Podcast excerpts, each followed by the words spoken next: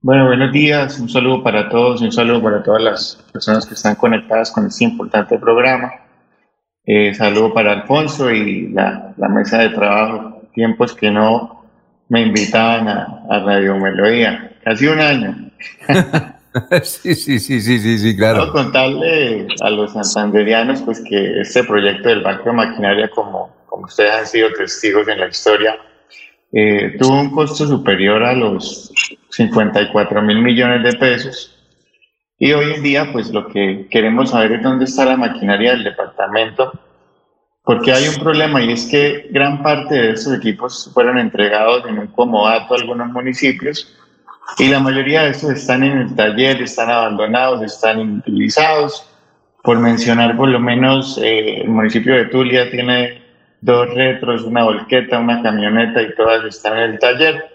Y si bien pues nos damos cuenta, eh, son municipios que adolecen de vías terciarias, que eh, tienen una, unos accesos de difícil estado, asimismo cimitarra, en donde no se saben dónde están los equipos, donde están en el taller, en el municipio de Cabrera, que informa que eh, pues también la mayoría de sus equipos están en el taller, en Lebrija, en Curipí, así más o menos en unos, en unos 26 eh, municipios del departamento, en donde se entregaron eh, por comodatos máquinas, pero que hoy en día pues se desconoce eh, si esas máquinas están trabajando, si estas máquinas pues están realmente atendiendo las vías.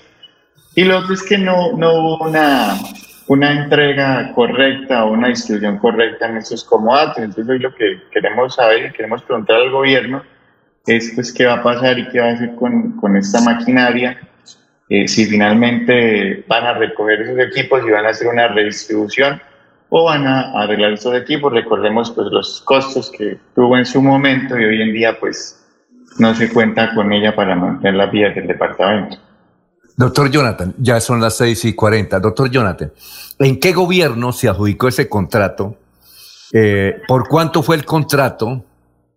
Y son tres preguntas. ¿En qué gobierno se adjudicó? ¿Por cuánto fue el contrato? ¿Y esto quiere decir que compraron fue un poco de maquinarias viejas?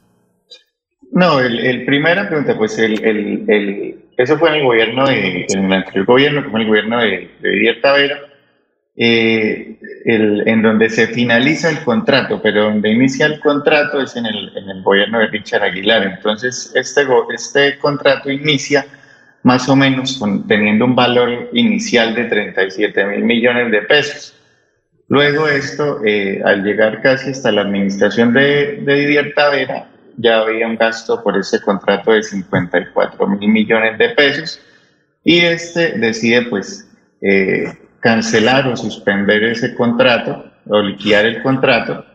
Entonces pues eh, en, unos casos se compró una maquinaria, porque nos dice en un informe la Contraloría de, la época, que fue en el 2018, que hay unos sobrecostos por encima de los 5 mil millones de pesos. Y, esta misma tiene pues unos, unas sanciones y eh, creo que en este momento se encuentra en investigación aún de la Contraloría y todavía no se sabe qué pasó, pero sí se, se dice que se compró maquinaria presuntamente eh, se cobró maquinaria eh, de mala calidad a precio de, Caterpillar. Por eso hoy en día los municipios que, a los que le fueron entregados estos, equipos pues no las tienen en funcionamiento por lo difícil de, que es conseguir un repuesto, por lo difícil eh, que es hacer un mantenimiento, porque son equipos de marcas completamente desconocidas. Algunos pues sí cuentan de pronto con el servicio de mantenimiento, pero otros son equipos a los que no se les consiguen repuestos y también pues que son equipos de, de muy mala calidad para, para lo que es atender las vías acá y el desgaste que tienen los equipos atendiendo las vías del departamento. ¿A qué firma, a qué, perdón, sí, a qué firma se le compró, doctor Jonathan? ¿Cuál fue la firma que vendió eso, e, e, esa maquinaria? Este es un, es un consorcio que se llamaba Unión Temporal Equipos y Mantenimiento de Santander. Eh, este consorcio estaba compuesto por Balco Valderrama y está compuesto por otra empresa que se llama Iron. Pero la, la accionista mayoritaria en, en, ese momento pues era eh, Balco Valderrama y pues esta era dueña de, de casi que el del 80%, 90% más o menos de, de todo el contrato. Ahora, pero, pero e, esa maquinaria de qué país? Porque se decía en esa oportunidad que era, era China y era de mala calidad. ¿De, qué país era? Sí, son el, pues la marca de la maquinaria es una maquinaria china, es una maquinaria eh, que uno ve que tiene como un león pintado, pues no es, no es común ver esas marcas acá, uno está mal acostumbrado de pronto a, a ver equipos eh, Caterpillar o eh, otro, otro tipo de marcas que son de, para trabajo pesado, pero estas eran marcas que, que no son comerciales en este país y que, y que muy poco se ven en este país. El, debate va a estar interesante, este debate, porque usted habla de 50 mil millones de pesos, pero también será más interesante porque es que ahí como diputado está el doctor Mauricio Mejía, que fue secretario de infraestructura y que tiene que ver con la maquinaria en el gobierno de Didier Tavera. Eh, ¿Usted cree que será fundamental, desde luego, la participación de Mauricio Mejía, ya que él fue funcionario y tiene que ver algo con ese, con ese, ese contrato que, como dice usted, pasó también al gobierno de Didier? Sí, él, en su momento fue secretario de Infraestructura. Eh, creo que él nos va a acompañar hoy eh, activamente en el debate.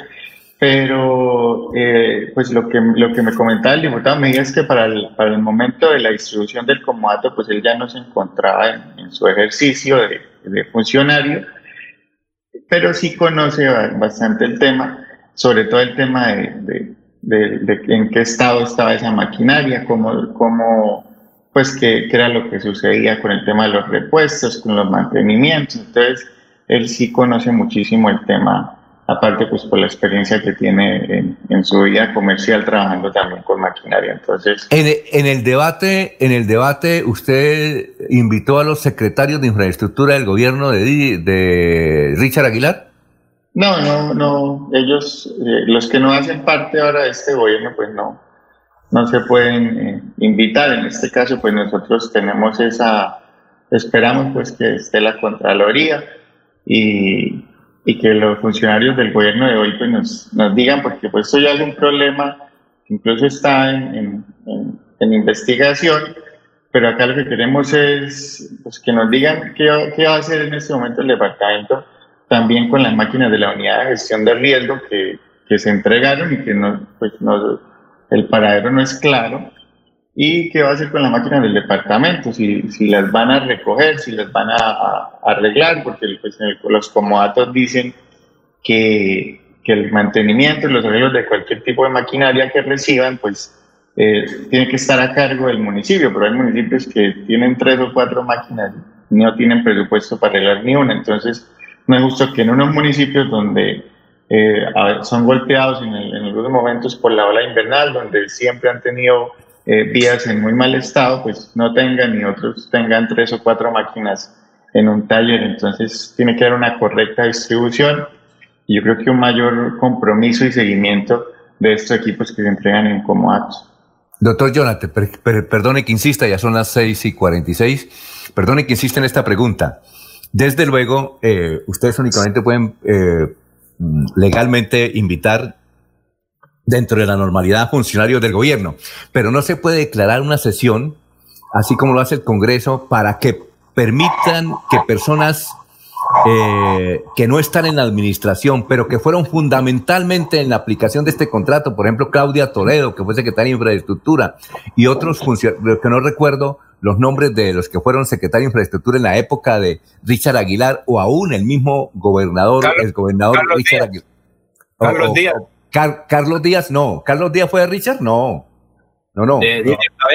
no, no, no, no, no, no, no. Yo digo de los, del gobierno de, Richard, no se puede mm, pedir una, una sesión especial para que permitan que esos funcionarios puedan hablar, porque sea interesante decirles, oiga, ¿ustedes por qué compraron esta maquinaria vieja? Y ahí está la respuesta, doctor Jonathan. Sí, pues, pues vieja no era, ¿no? Era nueva, pero eh, marca de, eran chinas y pues... Marca gato, marca gato. Marca gato. pues se puede hacer eso, esperamos que este no va a ser el único debate que, que se va a tener sobre el tema, yo pienso que acá vienen más debates sobre el mismo tema. Pero sí, eso se puede hacer, se puede hacer a través de la sesión informal, invitándolos, ya depende de, de la persona si quiera eh, participar en estos debates y pues seguramente eh, la sugerencia que usted nos hace pues, es bastante, bastante importante y, seguramente tenemos que llegar a eso. Y que pasa es que, que eh, terminan los gobiernos y la gente se, se desaparece y, y, nadie quiere responder por nada. Entonces, eh, esperemos que empezando con estos debates, pues podamos lograr todo eso. Bueno, perfecto. A ver, don Laurencio, lo escucha Jonathan Duarte. Laurencio. Alfonso, señor diputado, usted habla muy bonito del proyecto de esta tarde, de ese debate. Sin embargo, los municipios tienen la maquinaria ya. Eh, un aguacero cae y daña lo que ha hecho una maquinaria durante un mes. Una piedra que es, eh, digamos, grande, le meten la máquina, también daña ese equipo. ¿Cuál debe ser la solución? Porque hay que arreglar esa maquinaria para que preste un, buena, un buen servicio a las comunidades que están necesitando ahora de vías para sacar las cosechas del campo, porque al final son campesinos los que se están perjudicando o beneficiando. Sería una adición presupuestal para atender estos equipos porque allá están en cada uno de los municipios mediante convenio. Entonces, ¿qué hacer? Laurencio y amigos, amigos oyentes, una otra de las virtudes que tiene Jonathan Duarte de sus múltiples ocupaciones, eh, de su eh, aspecto digital, es que conoce mucho de maquinaria en obras públicas porque ha venido trabajando durante muchos años y sabe, no le pueden meter los dedos en la boca en materia de, de maquinaria de infraestructura. Así es que, Jonathan, la, la respuesta para el gran Laurencio. Ay, Laurencio, bueno, eh, yo pienso que lo, lo, primero que hay que hacer es saber en, dónde están estos equipos y si realmente eh, vale la pena intervenirnos y arreglarlos, porque pues esto es como poner un, un parche en un pantalón, como dicen, poner un parche nuevo en un pantalón viejo. Entonces toca es eh, primero eh, mirar en qué estado se encuentran los equipos, y el, si el departamento pues jurídicamente eh, puede recoger estos equipos. Yo pienso que de la manera más pronta hacerle el mantenimiento respectivo, los errores respectivos y que se haga una entrega equitativa, porque como usted lo dice, pues eh, muchos, muchos campesinos y muchas familias eh, y transportadores pues dependen de, de estas vías, pero de, de, momento pues no está haciendo mucho esta maquinaria, no está sirviendo de mucho porque en los municipios está en pues en, algunos están en, un abandono, en un deterioro. Entonces lo que primero que hay que hacer es inventariar. Sabemos eh, que, con qué equipos contamos. Son 118 equipos que compró la gobernación. Entonces saber en qué estado están los equipos para así pues eh, poder intervenirlos y, y, seguramente esto, eso tendrá que darse este año porque yo pienso que las vías del departamento no dan espera y, y para eso pues lo que se pretendía y lo que pretendía, la gobernación en, el momento que hizo la compra de la maquinaria era atender 10.000 kilómetros del departamento con esta maquinaria y hoy en día pues eh, si vemos el plan de desarrollo del actual gobernador solamente se tiene contemplado atender 500 kilómetros de vías entonces imaginen la atracción y que estamos gracias a, pues, a esta licitación y esta compra de equipos que se compraron máquinas chinas a precio de, digamos que, de máquinas de mejor calidad. Pero diputado, ¿cuál debe ser la solución? ¿Cuál debe ser la solución? Una adición presupuestal porque las maquinarias quedan ya y los pobres alcaldes no tienen cómo atender siquiera el arreglo de una motoniveladora. Sí, no, yo pienso que, hay, que acá lo que hay que hacer es, el, pues adición presupuestal no se puede hacer por tanto el, el comodato dice que el alcalde es el que tiene que atender la maquinaria. Lo que la gobernación podría hacer es recoger esos equipos, inventariarlos, arreglarlos, ya con, con recursos de esta gobernación y hacer pues la, la, respectiva entrega a cada municipio de los equipos en buen estado. Eso es lo que puede hacer la gobernación, o sea, traer, recoger esos equipos, arreglarlos y hacer una mejor distribución, porque en los municipios pues seguramente eh, muchos no tienen los recursos para invertir en ese rubro. Eh, Jorge. Como, como, quien dice el diputado, los alcaldes le dieron una novia sin dientes y tiene que responder por la ortodoncia. sí, señor. Diputado, eh, este gobierno, el actual gobierno de Santander, que pertenece al mismo, a la misma línea política del gobierno en el que se adquirió esta maquinaria, también hizo una importante inversión en compra de maquinaria que le fueron entregados a los municipios hace poco la figura con la cual se eh, adquirió esa maquinaria tiene similitud con la de hace ocho años cuando se compró ese banco de maquinaria?